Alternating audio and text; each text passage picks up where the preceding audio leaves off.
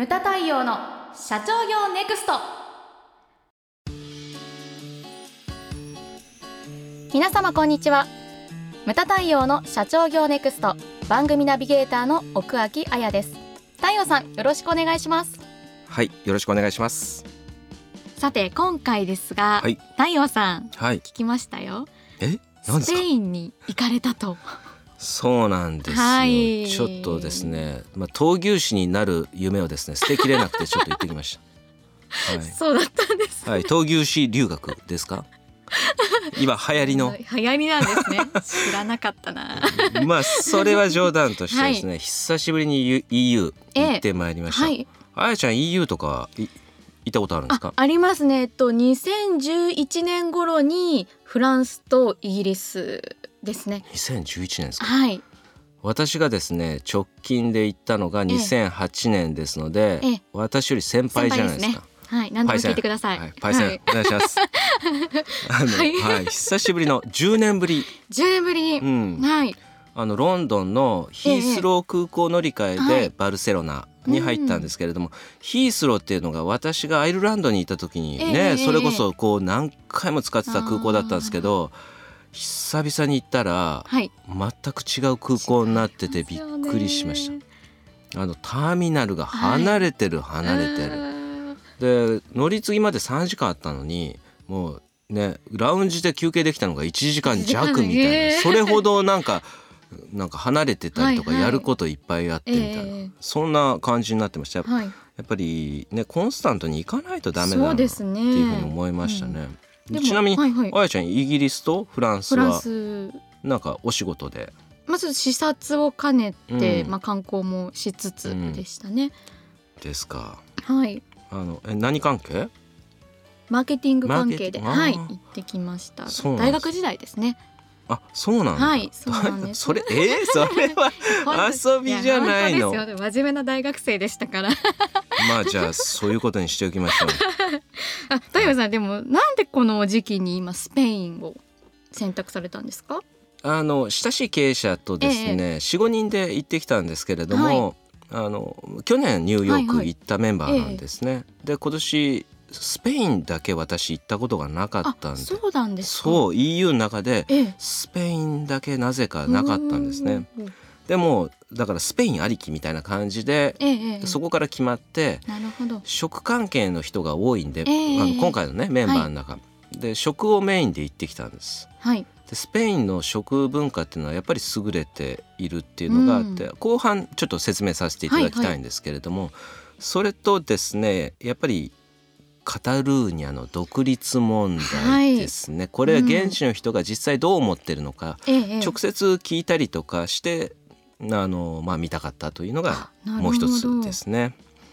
でスペインなんですけれども、はい。人口が4200万人。4200う万、ん、であの今カタルーニャって言いましたけれども、あとバスクとかガリシアアンダルシア、うん。えーカスティリアという地方にこう分かれてるんですね。はいでまあカタルーニャの中にバルセロナがあるわけですけれども、あのどうしてこの独立問題がそもそも起こったのかはい。というと、まあもそもそもバルセロナカタルーニャっていうのは一つの王国だったらしいんですけれども、ええ。戦争で負けてその今はスペインという国の一部になってるわけですよね。いろいろなこういった人種がですね混ざってるのがスペインという国で,、はいでスペイン中央政府がカタルーニャを軽視する言動を繰り返したことによってそのカタルーニャの人たちの,、あの不満が爆発したというのが、あの原因らしいですね。ええ。で現地の人に話を伺ってたんですけれども、えー170万人の人口であはい。るバルセロナの実にですね9割が反対派。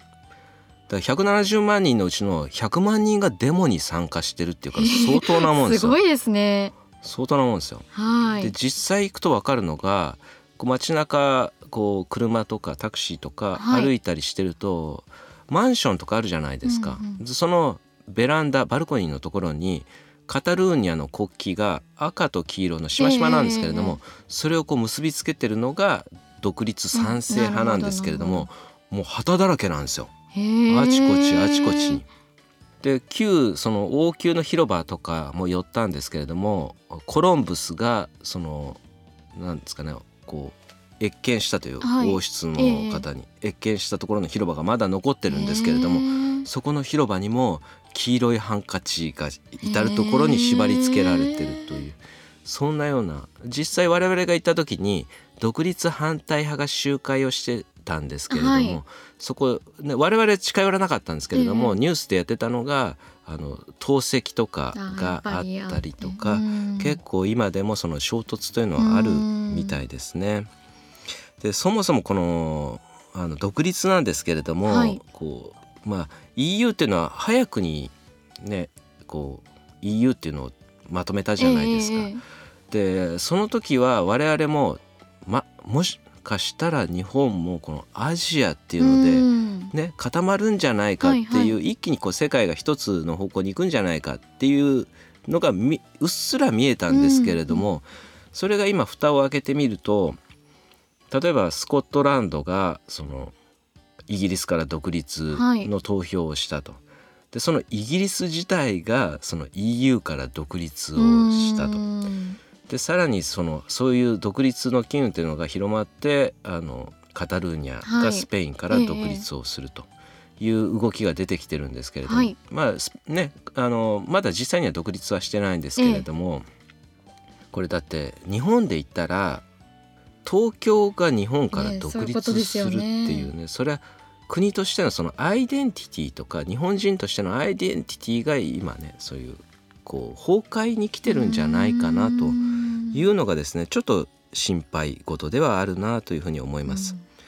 これ国で起きるとだ大きいところからね小さいところに私はこう見てくださいとよく申し上げてるんですけど、だからこれ小さいところまで行くとそのねもう起こってきてるのかもしれないけども会社内ではい。もそういうのが起きたりとかね、あるんじゃないかなとこう小さい単位にこう見ていくと結構そういうのは今個が強くなってるので、はいそういう流れが来てるのかなというのをですね実際こうスペインに行って見てきました。はい。であとはね、大切なのはバルセロナの企業なんですけれども、これ日本でも有名ですけれども、ええ。僕はシエスタというですね、はい。お昼寝お昼寝って言ったら怒られちゃうよね。違うんだと。宗教的なのもあるんだと言われてしまうと思うんですけれども、聞いたらですね、はい。えーバルセロナの企業っていうのは9時から18時までが就業時間。えええそのうちのえはい。14時から16時がシエスタなんですね。そうなんですね。うん、でお昼食べてお酒飲んで寝て、で4時に帰ってきてですね、はい。6時まで仕事をするかといったら僕はできないな。できないですね。ちょっとなんかこうやってる風な感じにしてこう帰るみたいな感じになっちゃいますよね。でね。うん。初任給が13万円、13万う円ん。というふうに聞きました。でシエスタがある国もあれば EU っていうのは一つじゃないですか。はいはい。でシエスタがある国もあればない国もあるわけじゃないですか。うんそうですよね。でそしたら他の国に見たらおちょっと待てよと、はいはい。あいつら昼寝してね。働いてねえじゃねえかと。っていうのもある、まありますよね。でだからユーロっていう通貨になってうんだからそれのねあの歪みも結構あちこちで出てきてるみたいです。ねドイツとかに合わせてそのユーロの通貨の紙幣価値は決定されてるんですけれども、そもそもそれがだからそのスペインという、ね、国に合ってるのか為替がね、はいそういうのも歪みがやっぱり出てきてしまってるみたいですね。うん、で思ったのがですねはい。この全体的にその時間が遅いなというふうに感じたんですね。うんでレストラン一つ取ってみても、はい。まあ日の出が遅いっていうのもあるんですけれども、ええ。日本でホテル泊まると6時ぐらいからホテルの朝食ってやってますよね。そうですね。はい。あのスペインは7時からなんです。7時から。ううん。んで7時に行ってもねこううん日本人みたいに待ち構えて「うん。開いた」ってわーっていう人一人もいないんですよ。そうなんですね。7時から例えば何時まで、11時ぐらいまでやってんのかなええ朝食、ええだから後ろが遅いんですよね。でパラパラと食べに来てて、それで食べ終わってで我々はあの昼がオープン遅いんでレストランの。はい。13時レストランオープンだからそうなんですね。で我々はその日本的感覚からしたら遅いじゃないですか、はい。11時からねそうですねやってます普通の店やってますんで、はいだからあの朝食はしっかり食べようって言って、はい。時間かけてこう、うんうん。45人で話しながら朝食食べて、で、えー、と外に出て1時じゃないとね、うん。お昼オープンしないと。はい。中にはですね1日ね2時ぐらいにようやくバケットを一つ食べたっていう日もありましたね。えー、でびっくりするのが夜。はい。夜。があのレストランオープンするのが20時とか20 20時半とかなんですよ。遅いですね。遅いっすよ。うん。日本だったらねもう2軒目行くかっていうような時そうですね間ですね。うん。で日によってはですね我々21時に予約が取れたっていう日があって、はいうんうん。食べ終わったのが夜中の1時です。うん。これもうくたくたになって部屋に帰ってそのまま寝ました。はい。だから他の日はですねちょっとこうお客様がいい部屋に泊まられてたんで、そこにこうね街でワイン買ってチーズ買って部屋飲みをしたりとか、で真面目に結構経営の話を語はい。ったりとかしてたんですけれども、そんなことをしました。でスペインって食がね有名ってさっき話しましたけども、今回メインで行ったのがですね、はい。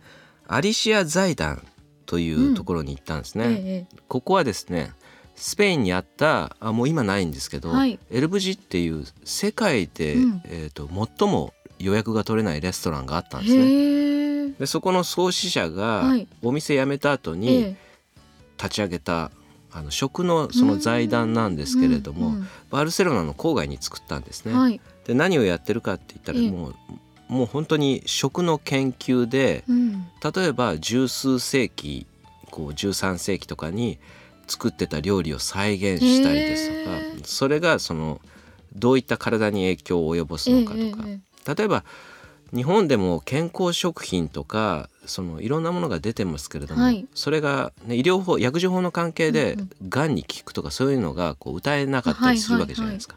それが実際にどういうこう影響を及ぼすのかそれをこう科学的に研究したりですとか、だからバルセロナの郊外にあるんですけれども、はい。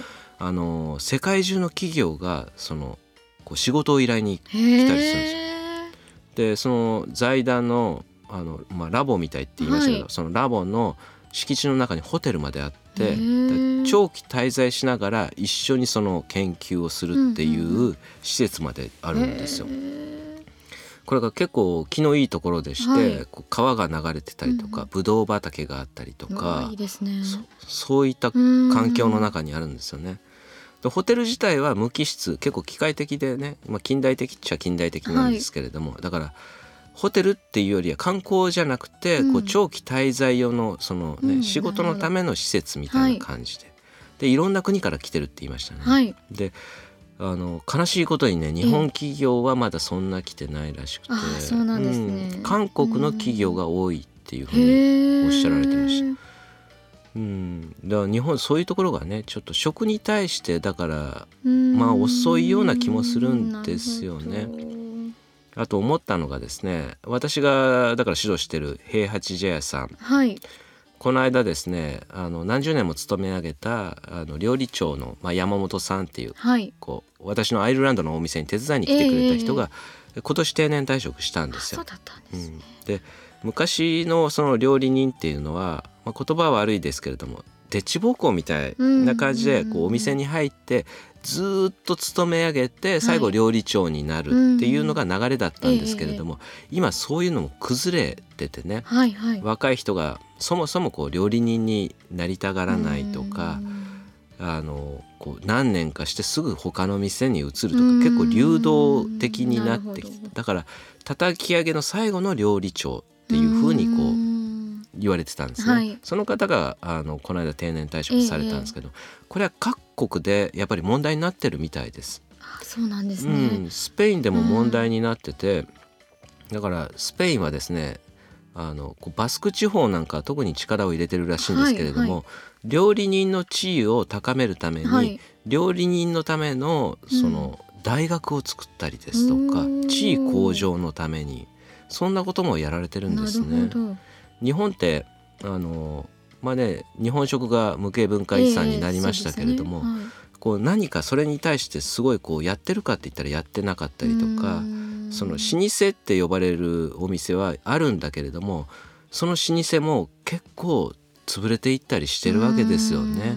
それを保護する政策が何かあるかって言ったらなかったりするわけですよね。で、ね、そもそもその料理人に夢を持たせるような何かをやってるかって言ったらこれも難しい話ですね。それは企業の責任なのか国の責任なのか、はい、無形文化遺産になったからもっと国が力を入れてもいいんじゃないかなっていうのをねこうスペインっていう国に行くとやっぱりそういうのもねこう違う国と対比して強く思ったりとか、はい、そういったことをですねまあ中心に感じてきましたね。はい、まあそういった食がメインの旅が今回のスペインでした。